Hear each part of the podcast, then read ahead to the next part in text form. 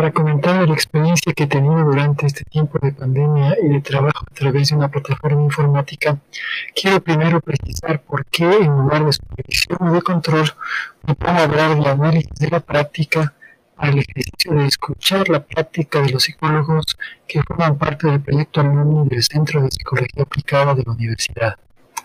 En primer lugar, me referiré a la connotación que tienen las palabras supervisión y control y a lo que estos significados me conducen. En segundo momento, señalaré los principios del análisis de la práctica y por último, cómo ha venido funcionando durante estos meses de emergencia sanitaria a través de las videollamadas. Entonces, las definiciones. Estos son los significados que he encontrado en el diccionario de la Real Academia de la Lengua para la palabra supervisión.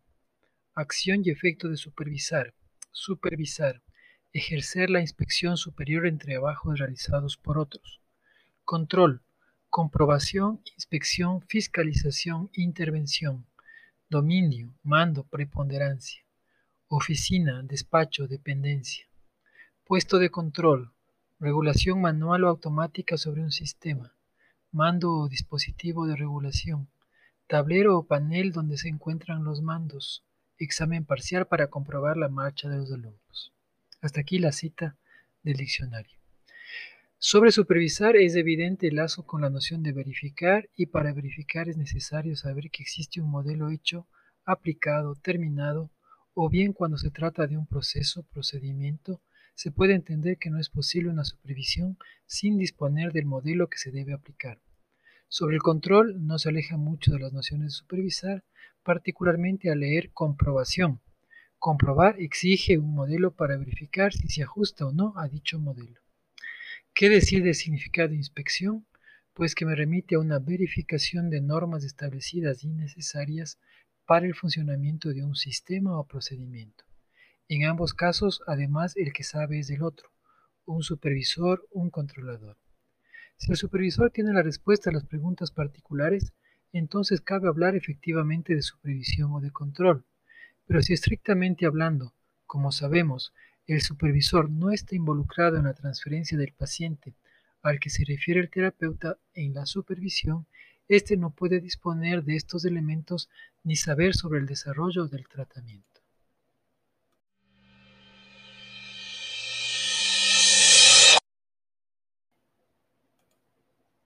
Entonces, ni controlar ni supervisar, sino analizar. ¿Analizar qué?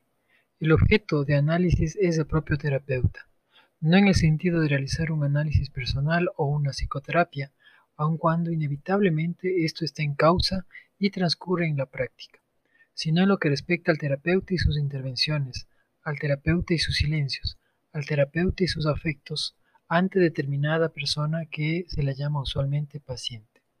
En otras palabras, analizar lo que suscita en cada uno de los terapeutas tal o cual situación llevada a la terapia por la persona que tiene un malestar. Una pregunta que se formula con frecuencia es, ¿acaso el análisis de la práctica es diferente al análisis personal? A primera vista respondería que sí, que son dos lugares y espacios distintos, pero si lo vemos con mayor detenimiento, podemos pensar que no, puesto que tanto en el análisis personal como en el análisis de la práctica, lo que está en juego es quien habla. Desde el diván, cuando el analizante asocia y habla, él habla de lo que él mismo cree entender, de lo que los otros le dicen, y eso se lo dice al analista. En el caso del análisis de la práctica, el psicoterapeuta se refiere a lo que el otro le dice. Desde ambos lugares se habla de uno mismo, o mejor dicho, de lo que resuena en uno mismo de aquello que se ha escuchado de los otros. Y el analista está ahí para ayudarle a escuchar y entender aquello. Una vez reconocidos algunos de estos efectos en uno mismo, se podrá identificar y avanzar en el análisis del caso, ya no con la idea que se ha analizado lo que el otro dice, sino lo que uno mismo ha podido decir a partir de lo que ha escuchado. En este caso, el rol del, entre supervisor habrá sido el de ayudarle a encontrar los puntos de referencia para que a su vez pueda ayudar a otro. El movimiento es sutil pero significativo. Pasar de el paciente dijo a yo escuché tiene mucho valor desde varias perspectivas pues es asumir lo que uno dice y escucha, no a nombre de otro, sino a nombre propio. precisando que aquello que se dice es aquello que el terapeuta escuchó y retuvo y ahora, en la reunión de análisis de la práctica, es quien lo dice en sus palabras. Evidentemente lo que está ahí en juego es aquello que Freud llamó contratransferencia, lo que tiene el interés de revelar la importancia del propio terapeuta y no tanto analizar diversos elementos del llamado paciente con el fin de llegar a establecer inicialmente un diagnóstico y a partir de este un proceder.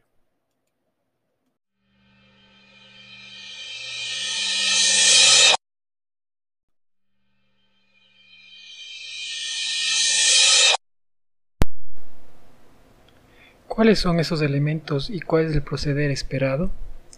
Supone esto entonces suspender las certezas y las recomendaciones técnicas que podría tener el supervisor en favor de lo que para el propio terapeuta, quién es quién es quién es el que está viviendo la transferencia con tal o cual persona, eso implica en consecuencia invitar a hablar al propio terapeuta como sujeto activo, valga la redundancia, y no hablar del paciente, aquel que espera si no es en tanto en cuanto se refiere al mismo terapeuta.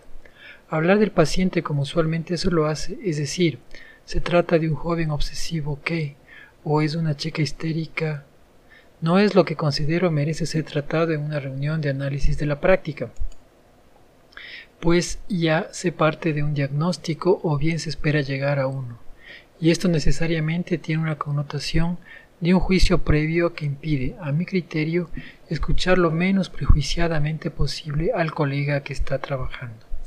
Por el contrario, el análisis de la práctica no pretende dar ninguna respuesta ni llegar a un diagnóstico. Simplemente busca abrir la palabra de aquel que a su vez escucha a otro y favorecer el despliegue, con sus propias palabras, de sí mismo. De igual forma no busca situar al otro, al paciente, pues al hacerlo lo estaría ubicando como objeto de estudio. El énfasis está en lo suscitado y en consecuencia en lo dicho por el terapeuta. Él es el objeto del análisis y se esperaría que a través de ese análisis el propio terapeuta sea quien pueda responder a las preguntas y dificultades que surgen en su práctica con tal o cual persona. Como se ve, no se trata de supervisar ni controlar nada de lo que hace o deja de hacer el paciente, ni tampoco observar lo que supone que el terapeuta hace o dice en la terapia. Esto me parece que integra al menos dos nociones muy importantes. La primera es el de la singularidad propia de cada paciente y el segundo, como consecuencia del primero, la invención necesaria a todo trabajo terapéutico. Inventar es indispensable si queremos acoger la particularidad de la historia de cada persona. Un gesto, un saludo son muestras de esa invención y para eso no hay ni fórmula ni receta. Cada uno lo hará a su manera en su momento. ¿Cómo trabajar tomando en cuenta esa particularidad sin generalizar, sin anular y sobre todo sin convertirse en un agente que impida ser el soporte del despliegue de la palabra del paciente? Por supuesto, no tengo la respuesta definitiva a esta pregunta, pero sí pienso que una forma de mantener viva la pregunta cada vez que se trabaja como terapeuta con alguien es ofrecer la palabra al propio terapeuta para que a su vez hable de sí mismo con la intención de reconocer su propia subjetividad, puesta en actualidad en la relación con cada persona que recibe. El análisis de la práctica es ese lugar que espera a su vez ser el soporte del despliegue de esa relación transferencial, de tal suerte que el terapeuta se escuche respecto a esa persona y sus afectos sean puestos en evidencia. Es la recreación permanente de lo que para Freud se manifestó en un sueño, el sueño de la inyección a Irma, donde el soñante, es decir, Freud, monta un escenario con su paciente y da cuenta de cómo su subjetividad está obrando.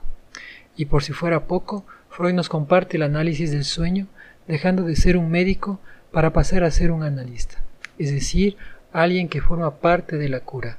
Él no se excluye como objeto de estudio.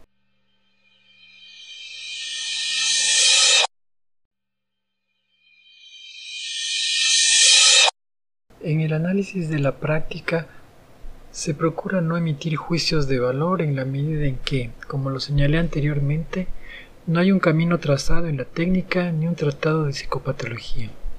La escucha y las preguntas que pueden surgir de ese momento de intercambio de cada uno de los integrantes del grupo esperan promover reflexiones que permita al propio implicado reconocer sus, entre comillas, errores y entre comillas, aciertos, teniendo como criterio central su contratransferencia, es decir, sus afectos, es decir, su inconsciente y sus manifestaciones.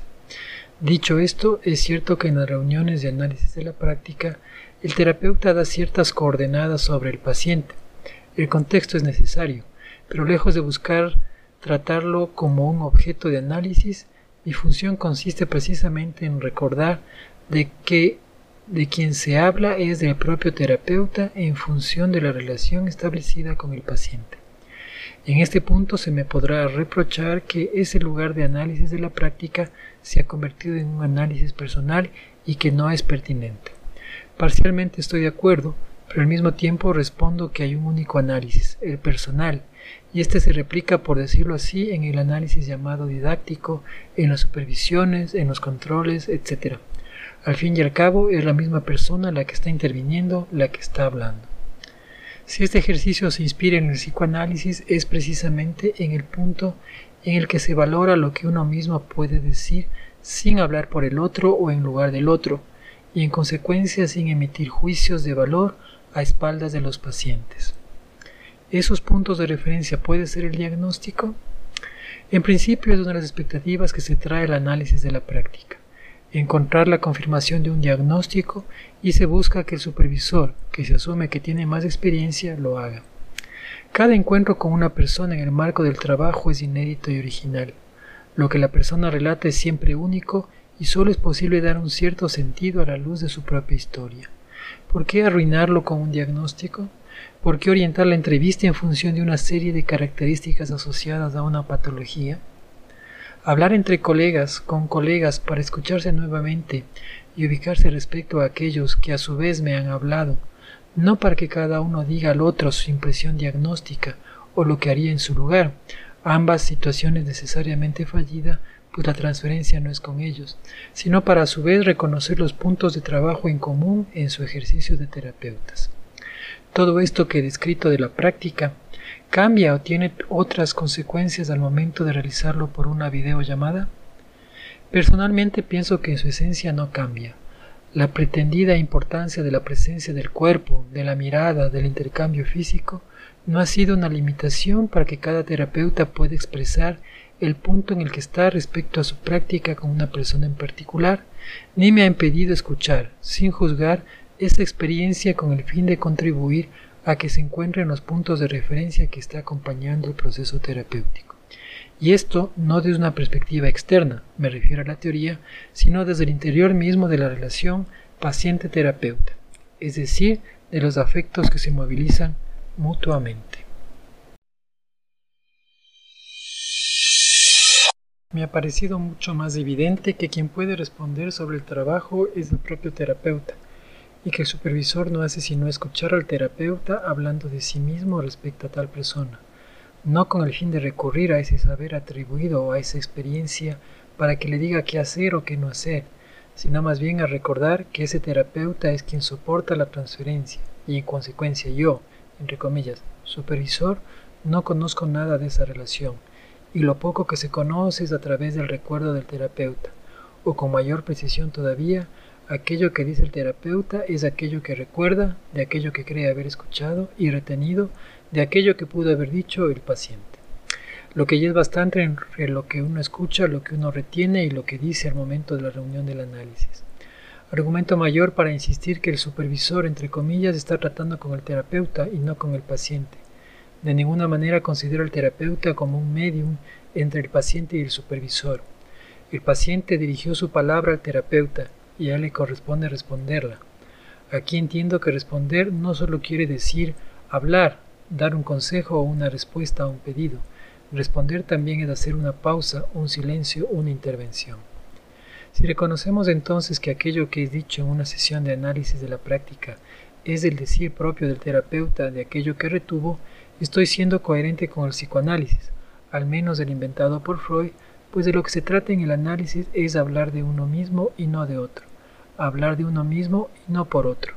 El paciente no es un objeto, mucho menos un objeto del terapeuta para que a sus espaldas se hable de él, como ya lo había dicho, y peor aún para que se establezca un diagnóstico, un pronóstico y un tratamiento determinado por el llamado supervisor. El ejercicio del análisis de la práctica yo lo entiendo como un trabajo de orientación y de encuentro de puntos de referencia en una terapia desde su interior mismo, gracias a que el terapeuta asume su relación, sus afectos y está en capacidad de formular preguntas, no desde un criterio médico, diagnóstico, sino desde un criterio analítico, sí mismo. Esto quiere decir desde aquello que le es íntimo, se opera con lo que se es y no con lo que se conoce teóricamente. De ahí que personalmente pongo entre paréntesis el recurrir a la teoría, al menos de la manera en que suele hacerse, es decir, pensando inmediatamente que tal o tal autor dijo tal o tal cosa que viene a demostrar aquello que se está observando, o bien buscando, casi con urgencia, el libro que trate de tal o tal situación para ahí encontrar la respuesta que no tengo como terapeuta. En ambos casos me parece que es evidente que se puede encontrar aquello que se quiere encontrar, más aún si se recurre a una teoría para, con su ayuda, establecer un diagnóstico, lo que puede ser de gran alivio para el terapeuta, pero no sé si realmente contribuye a escuchar al paciente y promover que surja el sujeto al reducir el efecto de la represión. En las reuniones de análisis de la práctica suele suceder que el terapeuta inicia su intervención abordando puntos precisos y al poco tiempo aparecen otros. Los significados a los que se llega pueden llevar a algunas sorpresas. En esta experiencia recorrida en estos años ha sucedido que en las sesiones de los grupos de análisis de la práctica a una persona que empieza a hablar y a medida que lo hace va recordando otros elementos, o bien dice algo que no lo había pensado. A mi parecer, este es el sentido esencial del análisis de la práctica. Hablar de sí mismo, insisto, para escucharse respecto a la relación establecida con el paciente y al hacerlo está asumiendo su lugar de sujeto frente a ese paciente. Y al mismo tiempo no le está convirtiendo en un objeto de discusión, de enseñanza o de diagnóstico. Casi que se puede decir en un objeto patológico sometido al saber del supervisor para su disección. No es evidente que las personas tomen la palabra sin tener temor a ser juzgadas, criticadas, diagnosticadas. En este ejercicio no es la excepción. A lo largo de las reuniones se ha llegado a un punto, para mí significativo a la luz de lo que acabo de exponer, pues los participantes han podido exponerse sin temor al juicio mío o de los colegas. Han expresado sus temores, sus afectos, su aburrimiento o interés ante tal o cual persona y han podido reconocer que no se sienten capacitados para también tratar a determinada persona. Este punto se lo ha conseguido tanto cuando teníamos las reuniones en una sala del Centro de Psicología Aplicada como cuando ahora lo hacemos a través de una videollamada. El medio no es la principal barrera para ponerse en juego y exponerse como terapeuta. Presentar un caso clínico, aunque muy empleada en la mayoría de escuelas de psicoanalistas, como manera de enseñanza del psicoanálisis es, a mis ojos, una contradicción con los principios mismos del psicoanálisis, que según Freud no es otra cosa que el analizante haga consciente lo inconsciente. Hablar ante otros de ese ejercicio es fundamental siempre y cuando se trate del propio analista y no del analizante. Si, se quiere exponer un caso clínico, ese caso clínico debería ser el del propio analista. Hablar a nombre propio y a título personal, pues sólo así se está dando lugar al surgimiento del inconsciente y a las asociaciones, que valga la insistencia, solo las puede tener el propio sujeto. Nadie en su lugar podrá asociar. Al hacerlo por él, se traiciona el método y los fundamentos del psicoanálisis.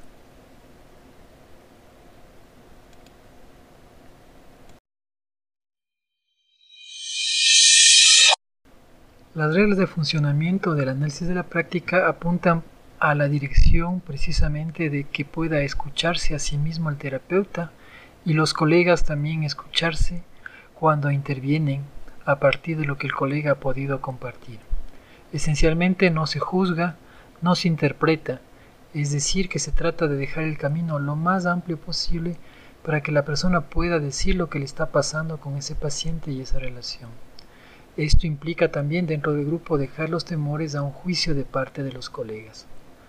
Las particularidades de un intercambio mediado por un teléfono o por una computadora tiene por supuesto su lugar en el tratamiento y es necesario tratarlo de la manera más franca posible. Nuevamente entonces estamos ante la importancia de que se escuche a quien está ahí presente y puede hablar por sí mismo de esas dificultades para que se escuche decirlas en primer lugar y eventualmente con la ayuda de los colegas, es decir, con las preguntas más que consejos, pueda a su vez retomar a su práctica viéndose y escuchándose mejor, no respecto a una teoría o a un modelo de patología, sino respecto a sí mismo.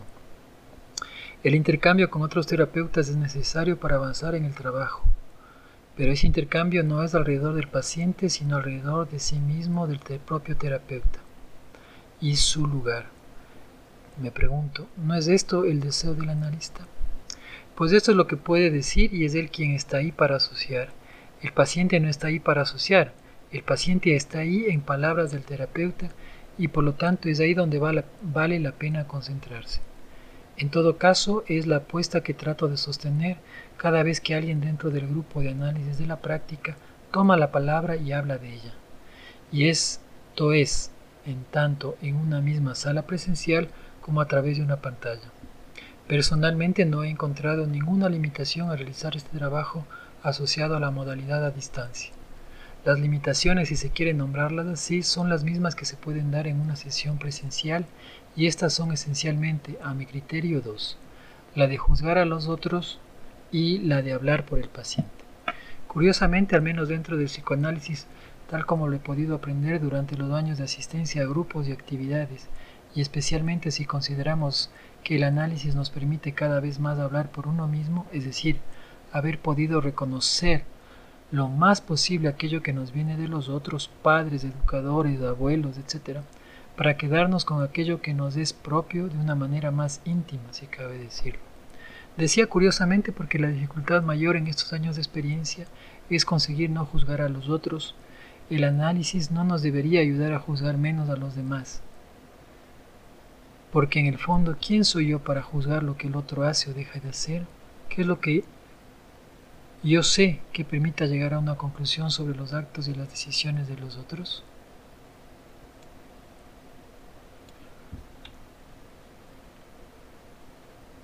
Y para terminar, cuando estoy hablando de no juzgar, que es algo que he insistido mucho en esta breve charla, es que no se incluye la noción de diagnóstico y de sus etiquetas de la psicopatología y sus nombres atribuidos a los pacientes con diversos criterios llamados entre comillas de estructura. La supervisión ha sido efectivamente considerada a lo largo del tiempo como un lugar para afinar ese diagnóstico o bien para aprender a diagnosticar de la mano del supervisor. Se puede entender, o al menos eso me he dicho yo, que para el terapeuta que está iniciando su trabajo, el nombre de un trastorno o de una enfermedad puede ser una pauta un apoyo. Sin embargo, el hablar de un paciente y establecer un diagnóstico. Me pregunto, ¿en qué contribuye a la formación del terapeuta? Y lo que es todavía más importante, ¿en qué contribuye al tratamiento? Que cada terapeuta participante en las reuniones de análisis de la práctica consiga hablar de sí mismo en relación a un paciente para reconocer lo que le afecta y le anima en el trabajo es otra manera de definir el análisis de la práctica. Quiero terminar esta intervención agradeciendo a los colegas que forman parte de los grupos de análisis de la práctica a lo largo de estos años, aquellos que siguen y aquellos que ya no están, pues es con ellos que he ido confirmando, reunión tras reunión, lo difícil de este oficio y mutuamente hemos podido encontrar pistas y luces para seguir acompañando a las personas con las que trabaja. Muchas gracias, colegas alumnis.